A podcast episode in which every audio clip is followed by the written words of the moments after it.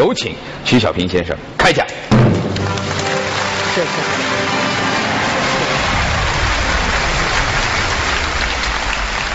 谢谢大家。这个还是讲一讲刚才撒贝宁这个提到的那个电影。当时剧组啊，在这个选演员的时候，本来选了另外一个演员来演这个孟小军。呃，那个演员据说就是黄渤。后来我说黄渤，然后呢，那个剧组的领导说看了我一眼，说黄渤比你不丑到哪里去啊？哎呀，这个时候，这个时候我才知道自己的真实形象是什么啊！居然不如黄渤啊！OK，我讲的题目呢叫出发，什么时候都可以。哎，这个题目其实对我来说，我觉得无比的适合，因为我自己觉得啊，我的一生都是这个许多迟到的这个叫做参与，对自己人生每个阶段我都不是很满意。总觉得有问题，但是回过头来看呢，可能恰恰是因为这些问题，对吧？这些失误，甚至叫错误，啊，导致了阴差阳错的啊某种幸运的结果。所以，当你自己觉得倒霉的时候，不要灰心，不要丧气，因为更大的倒霉会接踵而至。嗯，两个倒霉加在一起呢，可能就是一个幸运。这是我要讲的故事。二零零六年的时候。新东方上市，我去了这个纳斯达克。那天早晨，我是第一个到达华尔街的。华尔街是个很小的街，Wall Street 对吧？强街。这个，然后我走到那儿去，我心里在祈祷对吧？本拉登如果要来攻击美国，最好今年不要来，否则一来的话，我们的上市就要推迟了。上市对于一个创业者来说，是最最重要的时刻之一。它既是你过去奋斗的。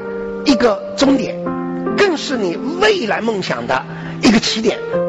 所以在那一瞬间，我觉得自己事业达到了顶峰。但是接下来的事，我完全没想到，这个我作为早期的创始人，因为种种原因必须下车，让新的更有专业力量的人，对吧？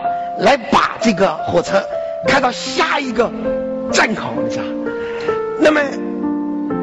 可能很多人认为太好了，你既有钱，又有时间，对吧？又有丰富的人生经验，这个时候似乎你做什么都可以。但是我陷入了一个低潮，为什么？因为我整个人生最宝贵的岁月就是九六年到零六年，新东方十年，把所有的这个时间精力。激情和梦想啊，都倾注在这个事业里边，日日夜的和俞敏洪、王强，对吧？吵也好，闹也好，笑也好，哭也好，你知道，那个真正是人生最最美好、最最充实的时刻。时间失去了这一切，我依然可以跟老于、王强吃饭、喝酒、聊天，但是我们再也没有一个一个叫做啊需求。来共同来商量新东方的战略，新东方的愿景。就在这个时候呢，这个许多上过新东方的同学啊，很多都是学成回来的来找我啊，徐老师啊，我上过新东方，我说挺好。他说这个还不够好，我还要你支持我。我说我支持你，对吧？支持你干嘛？支持我创业？他说口头支持不够，你要给我钱，你知道吗？我说我凭什么给你钱？他说我当年给过你们钱。就是这个零六年这个郁闷中开始的一个事儿，让我走到了今天，成为这个一个专业的一个天使投资人。这个中间呢，艰难曲折，亏损，对吧？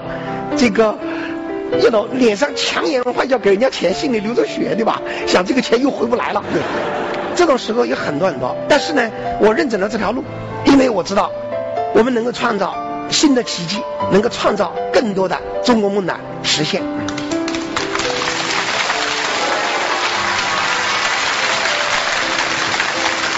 谢谢大家。在我的每一个生活的转折点，都有危机潜伏。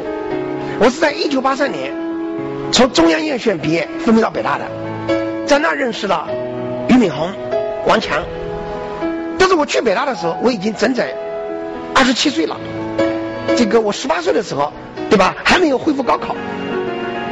你想想，十八岁求知欲那么旺盛，却没有大学可上，人生该多么的郁闷！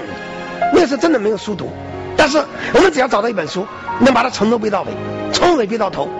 没有老师给我们讲，我们将它背下来。后来才知道，这采取了中国古代对吧最伟大的传统的学习法，对不对？死记硬背。所以在座的每一个同学，你们难以想象，我在那个中学到大学啊啊这个之间的四年，读书是多么的难。但就这样，居然在恢复高考的时候已经准备好了，就直接考上了中央院学院。后来呢？五年以后，我去了北大，我遇到王强，我说王强，你是几岁上的大学？王强说十六岁，我已经崩溃了，你知道吧？后来过了好久，我遇到老于，我说老于你是几岁上的大学？老于说我是二十一岁上的大学。嗯，我当时就很开心，紧紧的拥抱他，你知道吧？因为我知道老于二十一岁上大学，啊，不是因为特殊时期，你知道吧？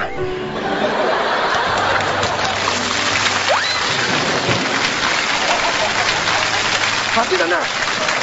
我当时是一个实实在在的同志们从政的梦想的，我觉得这个是八十年代的理想主义。但是去了以后呢，我就发现一个问题，就是一句话吧，我不适合做这件事儿，我没这个能力。而这个发现对我来说是相当大的一个打击，因为我在音乐学院五年的时候，又发现了另外一个问题，就我发现我自己并不喜欢音乐。所以这个时候，实际上啊，可以说陷入了一个一个迷茫和困惑，迷茫来迷茫去。这个时候想，这个我中间还考过两次研究生，考过一次北大中文系的研究生，失败了；考过一次复旦大学的新闻系研究生，也失败了，对吧？几条路都封死了。我就想出国吧。那时候跟王强在一起，这个老于也想出国，众所周知，对吧？老于没出得去。后来就拿到了加拿大一个大学的奖学金，啊，就走了就。到了加拿大，我以为自己的留学生又是天之骄子，对不对？结果没想到到了那儿，我发现一个事实：那个大学虽然一般人不知道，但是有五百多个中国学生，全是硕士博士。所以当你发现身边所有人跟你一样，都拿着奖学金，都在这苦苦奋斗的时候，就是我一点优势都没有了。最严重的是，等到我拿到硕士学位，发现一个更灾难性的问题，找不到工作。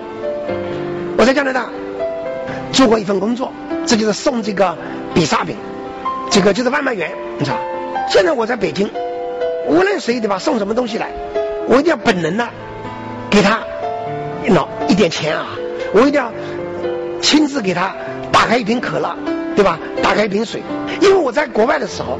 这个无论是在餐馆工作，还是去这个做这个 披萨 delivery 送披萨，心里想的，其实就是二十块钱的披萨饼，那个人能不能给我两块钱小费，对吧？我有一次送到一个人家，送的很满很满，找了半天没找到，你知道，这个打了七八个电话才终于找到那儿。因为洋人这个他的消费者权利意识非常强大，你要是送满了，对喽，他就会很愤怒。那个人走过来，也没责备我，端给了我五美元，也就嗯。但是这个我终身难忘，你知道，made my day。回去以后就感到无比的温暖。当你是倒霉的时候，对吧？你不要忘记，许多最爱你的人对你有无限的期待和关切。当你自己在成功的时候，那更不能忘记，你有责任为过去的你，为依然在。挣扎的你，能够让他感觉到因为你的存在而获得一股力量、一丝温暖、一分信心。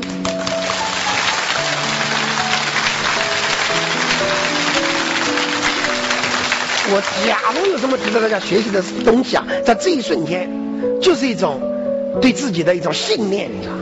我觉得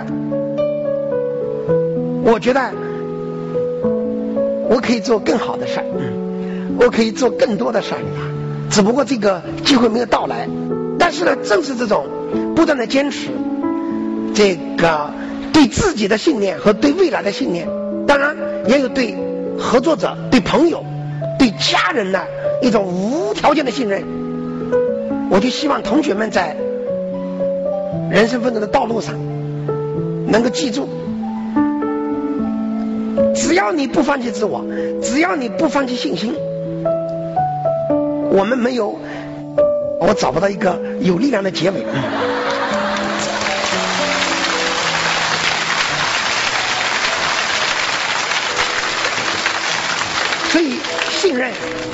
也是人生财富最宝贵的宠爱。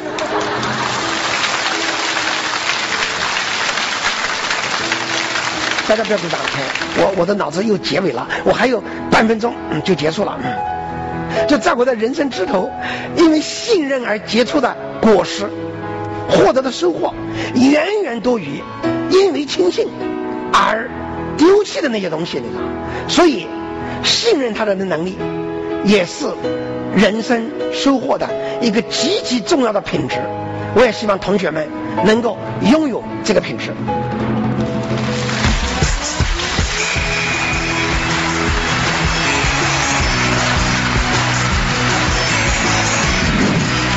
谢谢各位，请坐。您说您是不是一个特别纠结的人？啊，我其实不纠结。您这要想不到一个有力的结尾，我们得在这陪您一辈子。但是我特别想问的是，您还记得您演讲最初的主题吗？出发什么时候都不晚。对，出发什么时候都不晚，结尾什么时候都不迟。今天啊，讲的笑话也很多，但是整个演讲过程当中，给我印象最深的一个笑话，是当您知道俞敏洪二十一岁上大学的时候，你是热情的拥抱了他，因为你觉得他二十一岁上大学和您二十二岁上大学原因不一样。或者这样，我不是因为弱智，于老师什么原因我就不知道。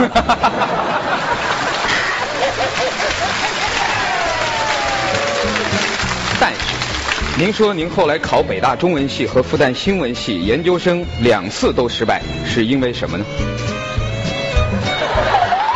那个那个时候时代没有给您制造任何的障碍了，两次。那是因为考官不识天才吗？那是考。